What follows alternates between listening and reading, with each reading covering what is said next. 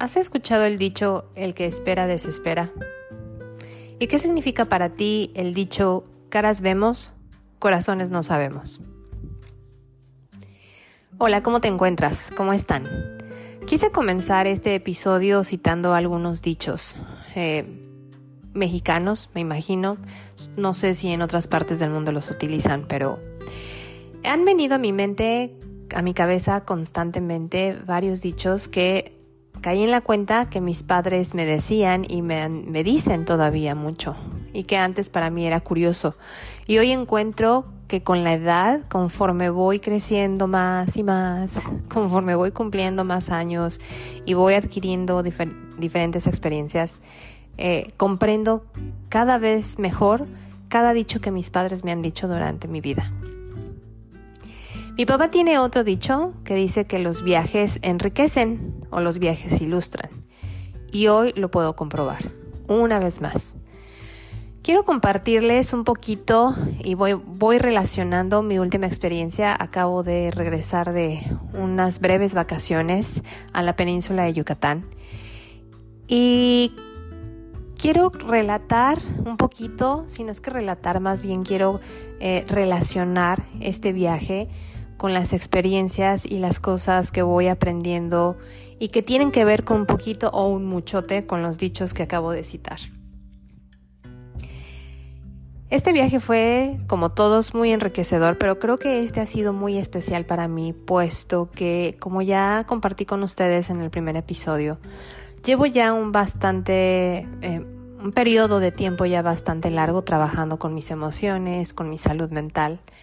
Y he podido darme cuenta, sobre todo en este viaje, me pude reconocer y darme cuenta que verdaderamente he madurado algunas situaciones en las que yo no alcanzaba a ver o que hoy por hoy, porque déjenme decirles que como terapeuta, como psicoterapeuta, suelo, suelo ser como muy empática con mis pacientes, sin embargo conmigo soy la peor juez. Y no me siento orgullosa de compartirlo porque obviamente dirán, bueno, ¿y entonces de qué se trata? Eres medio contradictoria, ¿no crees? Pues justamente esto de ser mi peor juez es parte de lo que he trabajado también a lo largo del proceso psicoterapéutico. Como te comentaba, comencé a darme cuenta en este último viaje de situaciones que, que pude ver que ya no soy tan dura en ciertas cosas y que verdaderamente he evolucionado y trabajado otras. Sobre todo en este dicho de caras vemos, corazones no sabemos. Este dicho es como muy similar a decir que juzgamos, etiquetamos, criticamos. Yo sé que es una de las partes del humano un poco más complicadas o difíciles de erradicar, de modificar o tratar de no ser tan juez, por no decir criticón. Sin embargo, creo que valdría la pena que hiciéramos un esfuerzo por modificar esa situación para quienes solemos juzgar o criticar o solíamos hacerlo. Me reencontré con personas de mi pasado que de alguna manera han estado en mi presente, pero no de manera cercana, no de manera física o, o no constante. Y es interesante volver a ver a personas que has querido que te han importado, con las cuales has tenido un vínculo importante después de un tiempo. Y vas comprendiendo. Cuando finalmente tienes esta apertura, siempre lo he dicho y lo diré, siempre debemos tener la apertura de ver las cosas de diferente forma, como en la carta del tarot, el colgado. Es ver las cosas de otra forma. Tratar de ver qué sería no ver algo como una pantalla plana, sino como un prisma. Tratar de ver las diferentes caras que tiene y así poder comprender qué pasa, cuáles son las situaciones de cada persona. A veces es muy fácil juzgar, a veces es muy fácil lanzar etiquetas y decir, ah, sí, es que mira, es chocante, ah, mira, no, bueno, es que qué bárbaro, qué bárbara, siempre está metido en líos, ¿no? Siempre se busca cosas, claro, se lo merece, es que es muy terco, etcétera, etcétera. Y también con nosotros mismos. Pero no sabemos realmente lo que hay detrás de cada historia. No sabemos realmente lo que hay detrás de ese corazón, qué hay en esa alma, qué hay en esa cabeza. Recuerden que cada uno de nosotros vamos forjando una historia, pero también tenemos creencias que nos van delimitando y que nos van eh, limitando o generando ciertos miedos para poder llevar a cabo ciertas acciones o para hacer las cosas diferentes. Y justamente en base a esas experiencias o falsas creencias, y digo falsas porque no siempre todas las creencias que tenemos son propias. Muchas de ellas las vamos adoptando de nuestra familia, de nuestros padres, de la comunidad en la que crecemos, de los compañeros de trabajo, nuestros compañeros de clase, eh, la iglesia, independientemente de la religión que cada uno profesemos o no. Vamos adoptando creencias que no somos conscientes que realmente no todas son mías, ¿no? Que muchas veces tal vez no, no comulgo con algunas, pero no lo hago consciente y entonces sigo por la línea de hacerlo porque así dicta la sociedad, porque así me enseñaron mis padres, etcétera. Y al final esas, esas creencias perdón, van también llevando a cabo parte de nuestras experiencias porque también determinan las decisiones que vamos tomando en base a los miedos también que vamos generando y que muchas veces no sabemos de dónde provienen. Cuando nosotros vemos a una persona, la escuchamos hablar, caminar, vestir, solemos lanzar un pensamiento con juicio. Y en este caso hablo de juicios de emitir ciertas creencias, como ya lo dije, etiquetas. Pero en realidad deberíamos detenernos porque también nosotros estamos en esos mismos zapatos, ¿sabes? Porque así, así como nosotros lanzamos juicios, los demás lanzan juicios de nosotros. Y no con esto quiere decir que tenemos que vivir paranoicos o con miedo de hacer o decir porque a la gente no le agrademos, qué tal si no le caigo bien, qué tal si piensa, qué tal si creen. Sencillamente lo que creo que debe ser el ingrediente o uno de los ingredientes principales en nuestra vida en el hacer y decir debe ser la empatía. Realmente yo personalmente estoy tratando de trabajar muy duro en no emitir juicios. Y esto lo digo yo como persona, fuera del consultorio, fuera de la consulta. Porque realmente no sabemos qué es lo que cada persona está viviendo o qué es lo que ha vivido. Cuando de pronto comienzas o tenemos la oportunidad más bien de tratar a esa persona o a esas personas de las cuales solíamos emitir juicios y tenemos la capacidad de abrir la mente y de escuchar con el corazón, nos vamos dando cuenta el porqué de ciertas actitudes, de ciertos comportamientos e incluso por qué hasta la forma de caminar o la postura del cuerpo. Y entonces, no sé si a, ti te ha pasado, pero a mí sí, repetidas veces es como, wow, ahora comprendo, wow, ahora entiendo. Y la verdad es que me he llevado como ciertos portazos en la cara, como un toma, ¿no? Aprende, date cuenta, la vida no es fácil para todos. La vida puede ser más complicada para otros y definitivamente lo puede ser, no porque realmente la experiencia lo sea. Muchas veces es justamente por esta forma de pensar, por esta visión, por estas falsas creencias o por estas creencias que nos han sido impuestas. Y al trabajar uno personalmente, emocionalmente, tan sencillamente como lo que yo te sugiero, ser como más empáticos y quitar los juicios. Y es como ponernos unos lentes que nos permiten ver las cosas de otra manera.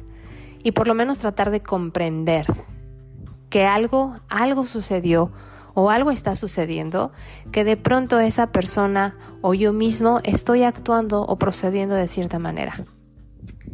Lo importante también es darnos cuenta que probablemente esa persona o ese alguien, hablemos de él, ella, nosotros o yo, ¿no? Para quienes estén escuchando decir, ah, caray, sí, sí me ha pasado, yo también, es que definitivamente no sabemos qué traemos en cada bolsa, en cada mochila que vamos cargando en nuestra espalda.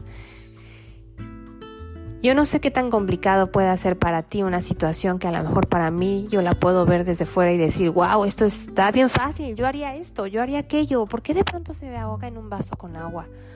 Y sin embargo también puede haber alguien afuera que diga lo mismo de mí, ¿no? ¿Cómo puede ser esto tan complicado para ella? ¿Cómo puede ser tan doloroso? Si está bien claro. Sencillamente es porque cada quien tenemos una percepción, una visión muy diferente. Y a veces tenemos, solemos ponernos una venda en los ojos de acuerdo a estas creencias y experiencias que hemos tenido. Para mí, ahora que estuve de viaje, tuve la oportunidad de observar, de tratar a la gente y de ver qué interesante es la vida de cada uno de nosotros. Y también pude comprobar algo que siempre he dicho, que a lo mejor no lo he compartido con muchas personas, pero esto sí lo hablo desde la experiencia del consultorio, tanto en la postura, tanto en el sillón del terapeuta como en el diván como paciente, porque déjenme compartirles que también nosotros los psicoterapeutas estamos obligados a ir a terapia. Y yo lo he hecho no solamente por mi profesión, lo he hecho por mi propio bienestar. Y estar definitivamente en el diván es algo diferente. Y esa parte de estar en el diván también me ha hecho comprender que es verdad, muchas veces en la crisis, esto es lo que no he compartido, las crisis son momentos radicales determinantes en nuestra vida. En el episodio pasado mencionaba algo como que la vida de pronto nos da empujoncitos, ¿no? Y nos va diciendo, a ver, vete por este camino. Bueno, es, es decir, hazlo de diferente forma. Nos va presentando situaciones que son lecciones a aprender. Y por las razones que sea, ya sea porque somos obstinados o porque sencillamente de verdad estamos pasando por un proceso tan complicado que no nos permite ver lo que tan claro puede ser a los ojos externos. Las crisis definitivamente yo las llamo una bendición. Y yo sé que muchos van a decir, ¿qué? ¿Estás loca? Pero ¿qué te pasa si las crisis nos ponen pero en la lona, nos mandan a la lona y nos da una golpiza y una patiza. Y yo sé que hay veces que hay crisis que uno puede decir, es que hay crisis muy complicadas, ¿cómo te atreves a decir eso? Las crisis al final son elecciones también. Las crisis, ¿qué pasa en una crisis? Por supuesto que la pasamos muy mal, muy mal, ¿no? y, sea por la razón que sea. No, yo considero que no hay crisis más fáciles o crisis más dolorosas o crisis más sencillas. al final la crisis es crisis y la crisis es dolorosa. Y la crisis las crisis definitivamente nos llevan al lado más oscuro de nuestro ser y a los rincones más dolorosos. Pero llega un momento en que en la crisis precisamente es el punto de partida donde es como confrontarse a sí mismo como ponernos en el espejo y decir, ¿qué onda? ¿Qué hubo? ¿Qué sigue? ¿Lo vamos a seguir haciendo igual? ¿O vamos a tratar de hacerlo diferente? Yo no sé si pueda, porque al final es como el boxeador, ¿no? De pronto es así como la pelea más ruda, ya estás sangrando, el ojo está cerrado, ya tienes demasiados golpes en las costillas, igual y hasta estás fracturado y ya no puedes respirar, a lo mejor ya tienes conmociones que no te permiten caminar o mantenerte de pie. Pero definitivamente llega un punto, en ese punto justamente es donde tenemos que tomar una decisión. No sabemos si esa decisión sea la más acertada o no, porque yo tampoco diría equivocada. Porque al final de cuentas, en ese momento, cuando tomamos decisiones, y repito, vamos a tratar de quitar etiquetas y juicios. Yo no voy a hablar de decisiones correctas o incorrectas, o fáciles o difíciles. Al final una decisión es una decisión, como sea. Y la decisión la tomamos en ese momento de la mejor manera que podemos porque las circunstancias son así. Y de esa manera justamente es como debo tomar cierta decisión, llevar a cabo ciertas acciones. Sí o sí en la crisis hay veces que ya no puedes tener una crisis más, porque ya estás dentro del torbellino. Y en ese momento tienes que tomar acciones, como puedas, como sea, pero al final tomamos decisiones y acciones que en ese momento fueron las mejores, porque eso es lo que teníamos, porque esas eran nuestras circunstancias, porque emocionalmente también en ese momento esa era la mejor decisión que yo podía tomar. Entonces, ¿a qué voy con todo esto? La crisis es, es un punto de partida. La crisis nos permite comenzar de nuevo. No sé si a lo mejor voy a salir gateando y después volveré a caminar, o a lo mejor salgo caminando y tambaleándome, o no sé si de verdad voy a salir ileso. No lo sé. Eso no lo sabemos. Pero definitivamente una crisis es el punto de partida para comenzar de nuevo, para hacer modificaciones. Eso sí, yo creo que después de la crisis tenemos que sentarnos, hacer como un recuento de los daños, pero no desde este punto de recriminación o de lamento, sino desde este punto de, a ver, ¿cómo fue que llegué hasta ahí? ¿Qué circunstancias me pusieron en esa crisis? Qué tanto de la vida sí me puso ahí y qué tanto también yo contribuí a llegar ahí. ¿Qué hice diferente? ¿Qué hice que me llevó a tomar esa decisión o que de pronto me pusieron en esas decisiones? Porque también hay cosas externas, es verdad. Hay situaciones que no dependen de nosotros y que eso puede hacer una crisis más complicada. Pero repito, la crisis es la crisis y no se le puede poner más etiquetas. Pero sí hacer este recuento para ver qué situaciones, qué comportamientos, qué cosas puedo modificar. Alguien me preguntaba el día de hoy, oye, ¿y tú crees que la gente cambia? ¿Tú crees que la gente puede cambiar? Y sabes, siempre me he preguntado eso y me lo he preguntado desde mi persona. Y en el diván siempre me he contestado, bueno, no siempre, me refiero, conforme ha pasado el tiempo, conforme he llevado diferentes procesos, ahora puedo decir que una persona cambia, puede cambiar hábitos, puede modificar conductas, puede modificar maneras de pensar. Y definitivamente es un trabajo para toda la vida. Es una chambota, sí, sí puede ser una chambota, porque es como el ejercicio es ir al gimnasio. Lo, lo difícil es comenzar, ¿no? Pero una vez que uno comienza es mantenernos, mantenernos, hacerlo un hábito para que sea un estilo de vida. Entonces, si alguien puede cambiar, yo diría que podemos modificar, pero el ingrediente principal es la disposición, el querer hacerlo.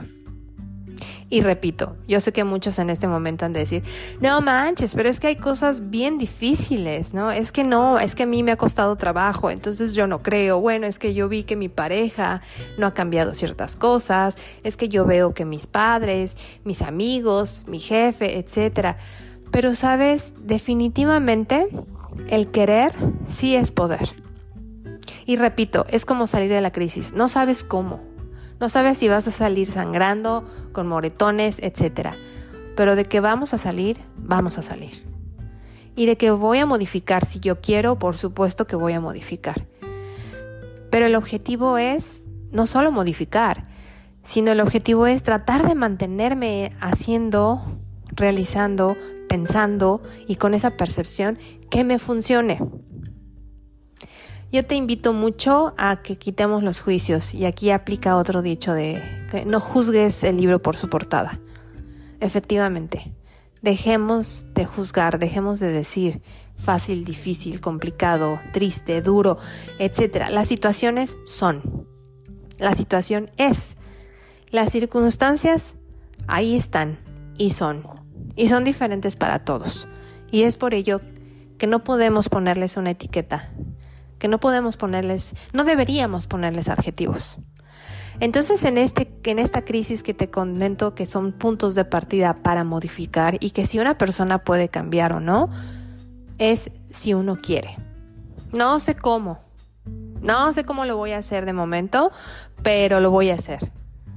Y mi propósito debe de ser, para empezar, tratar de cambiar de percepción. No ver las cosas de la misma manera. Es como cuando nos gustan los lentes de sol, ¿no?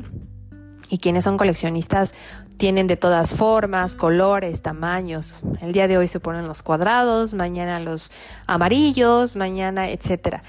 Así es, es tratar de cambiar la percepción. El día de hoy voy a tratar de abrirme a posibilidades. Y créeme que en ese momento los trancazos dejan de ser lo que yo creo, entre comillas, difíciles o fáciles. Es ir aprendiendo.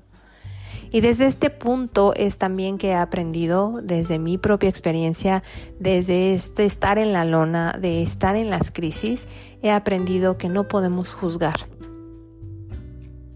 Entonces yo diría que yo modificaría este dicho, ¿no? Caras vemos, corazones no sabemos.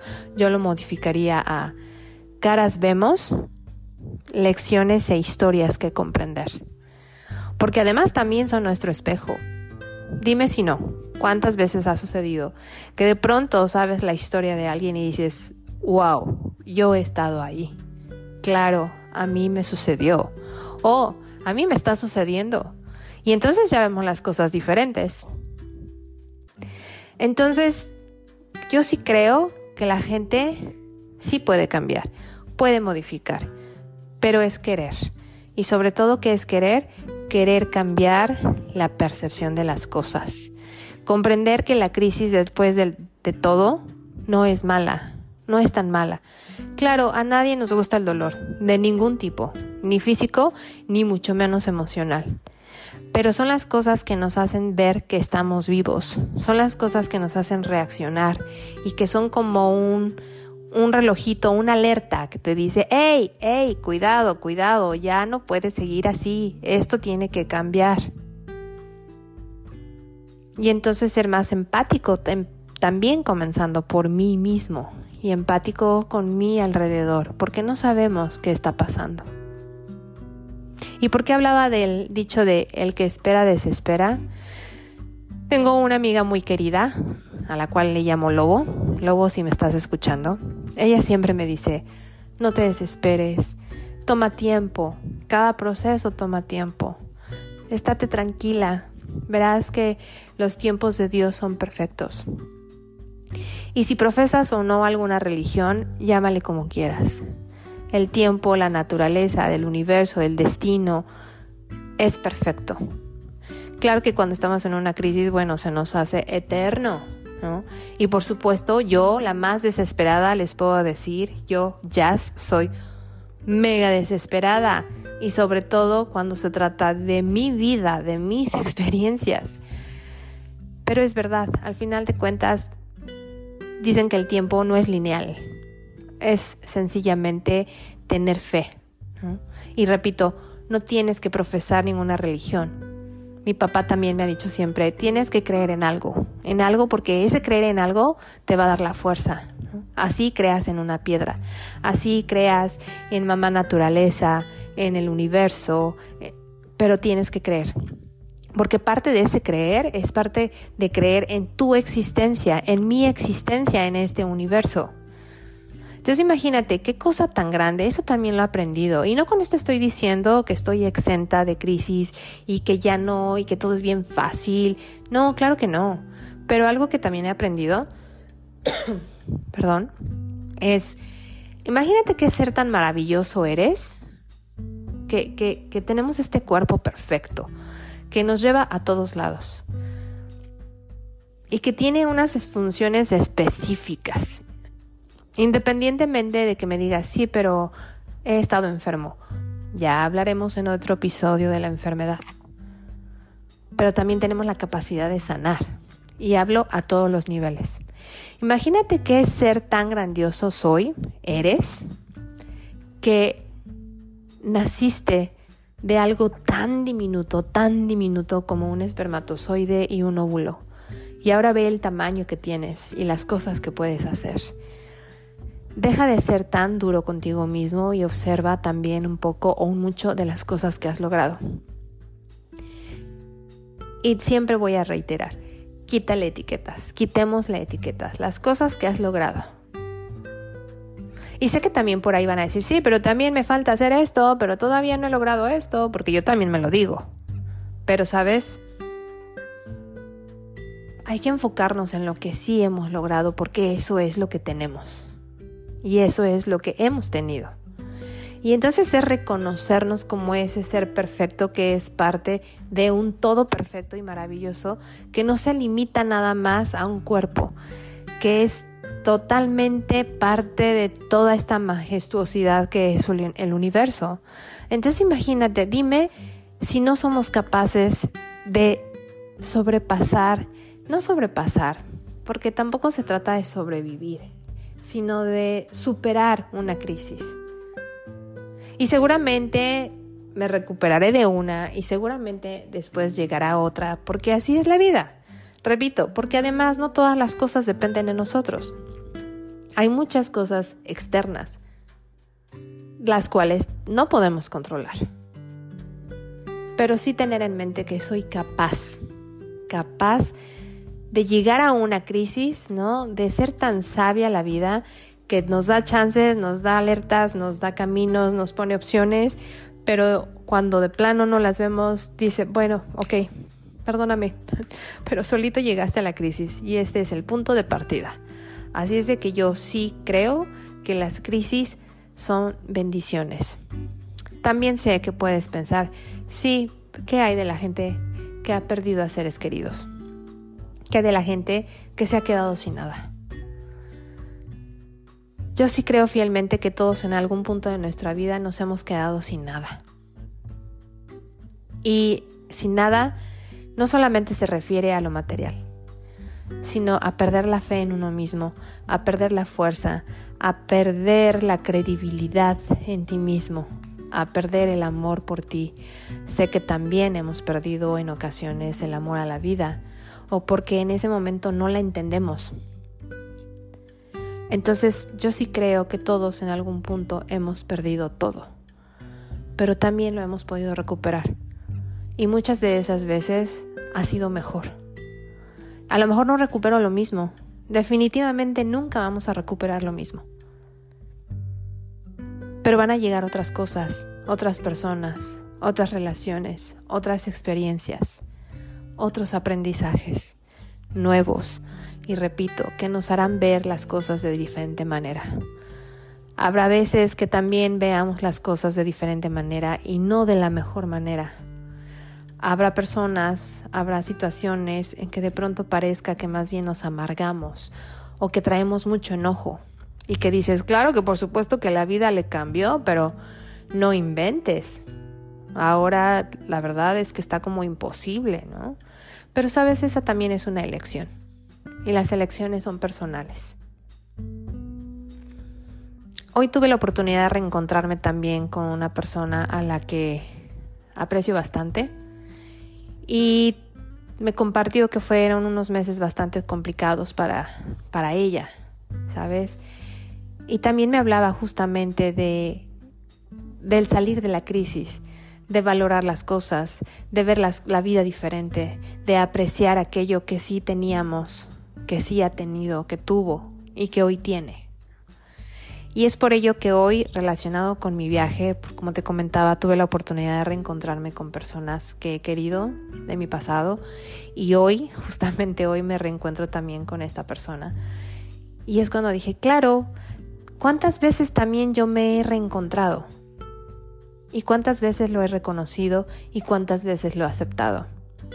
Y yo hoy te hago esta misma pregunta. ¿Cuántas veces te has perdido? ¿Y cuántas veces te has reencontrado? ¿Y cuántas de estas veces que te has reencontrado hoy por hoy lo reconoces? Porque a veces vamos tan preocupados por la vida en sobrevivir, y a eso me refiero, que si el trabajo, que si el dinero, que pagar los gastos, eh, que me quieran, que esté bien, eh, que no se enfermen mis papás, etcétera, etcétera, que no somos conscientes de la vida como tal. Entonces, en esa parte, ¿cuántas veces nos reconocemos nuestros logros? ¿Cuántas veces nos reconocemos de estas veces que nos hemos perdido, de que estas veces que hemos tenido crisis, cuántas veces nos hemos reencontrado? Y resulta que conozco a esta mejor persona ¿Cuántas veces me he visto en el espejo y digo, híjole, Jazz, definitivamente hoy eres tan diferente a esa Jazz de hace cinco años, o de hace diez, o cuando tal experiencia, o cuando sucedió esto? ¿Cuántas veces nos decimos eso? ¿Cuántas veces lo vemos realmente? Entonces, hoy por hoy yo te invito a que seas más paciente contigo mismo, a que seamos más pacientes con nuestros procesos, a que tratemos de modificar si realmente quiero que las cosas sean diferentes, a ver las crisis de diferente manera.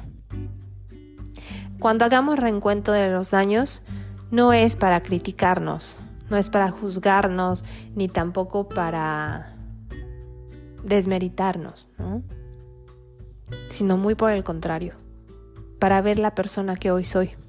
Y definitivamente, debajo de esa cara, debajo de esa coraza, hay otra persona diferente. Y que a veces la gente de fuera conoce mejor que tú mismo, que yo misma, porque justamente somos tan duros con nosotros que pocas veces nos atrevemos a reconocernos. Y es por eso que entonces yo les mencioné al principio qué significa para ti este dicho. Caras vemos, corazones no sabemos. Para mí es caras vemos, historias no sabemos y lecciones que aprender. Gracias por escucharme en este episodio, espero que te guste. Escríbeme por favor, te dejaré mi correo. También me puedes encontrar en mis redes, mismas que también encontrarás en la caja de información de este episodio. Y me dará mucho gusto que me compartas tus experiencias, que me hagas saber qué piensas, qué reflexionas y de qué te gustaría que habláramos. Porque para mí esto es una charla contigo. Gracias por este episodio y nos vemos, bueno, no nos vemos. Bueno, espero muy pronto sí poder lograr hacer este canal de, de YouTube, pero mientras tanto nos escuchamos en el próximo episodio de De todo un poco en el diván con Jazz Villa. Besos.